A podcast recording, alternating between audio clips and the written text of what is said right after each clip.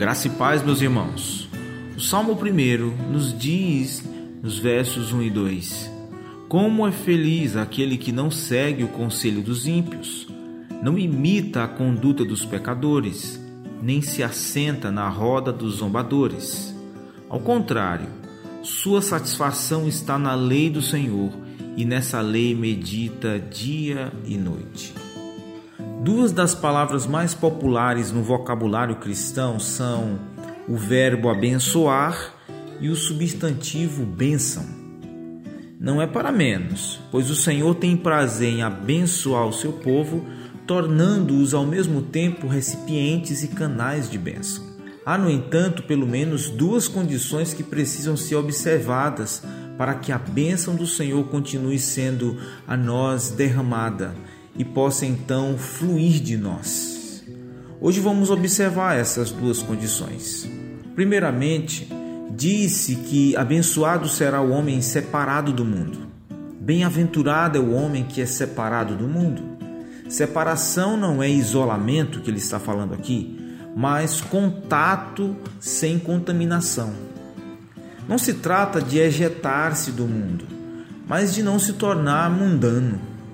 O mundo é qualquer coisa que nos separa de Deus ou que nos faz desobedecer aos seus mandamentos, resultando em pecado. Geralmente, o pecado é um processo gradual que vai pouco a pouco destruindo o pecador. No verso 1 do Salmo 1, nós lemos que a pessoa começa andando no conselho do ímpio, depois ele para no caminho dos pecadores e aí assenta-se na roda dos escarnecedores ou dos zombadores.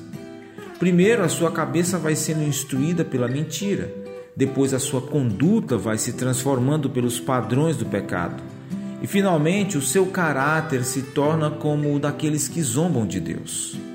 O salmista, em segundo lugar, diz que abençoado será o homem satisfeito com a palavra de Deus pois o seu prazer estará na lei do Senhor e na sua lei meditará, de dia e de noite. Aquilo que nos dá mais prazer irá nos dominar. Então, que seja a palavra de Deus, a Bíblia Sagrada. A meditação é para a alma o que a digestão é para o corpo. Quando meditamos na palavra, nós permitimos que o Espírito digira para nós a verdade absorvida.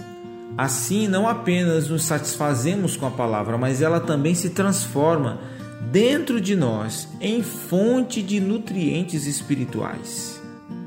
Desfrute das bênçãos que Deus tem para você e regozije-se em abençoar outras pessoas. O Senhor tem prazer em abençoar os seus filhos, mas lembre-se, você precisa estar separado do mundo e satisfeito em Deus, na palavra de Deus. Decida, pois, hoje mesmo a não ser um mundano e dedique-se à memorização e à meditação das Escrituras. Separe tempo para você se satisfazer. Além de abençoado, você será uma bênção. Então, viva separado e viva satisfeito. Faça uma dieta espiritual. Abstenha-se daquilo que prejudica a sua vida cristã. Se afaste de pessoas, de situações e de lugares que motivam você ao pecado, ao distanciamento de Deus. E aproxime-se de pessoas que edificam.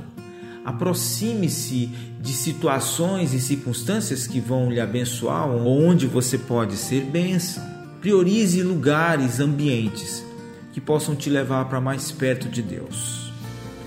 Então, duas palavras: separado e satisfeito. Esse é meu desejo, é minha oração por você neste dia.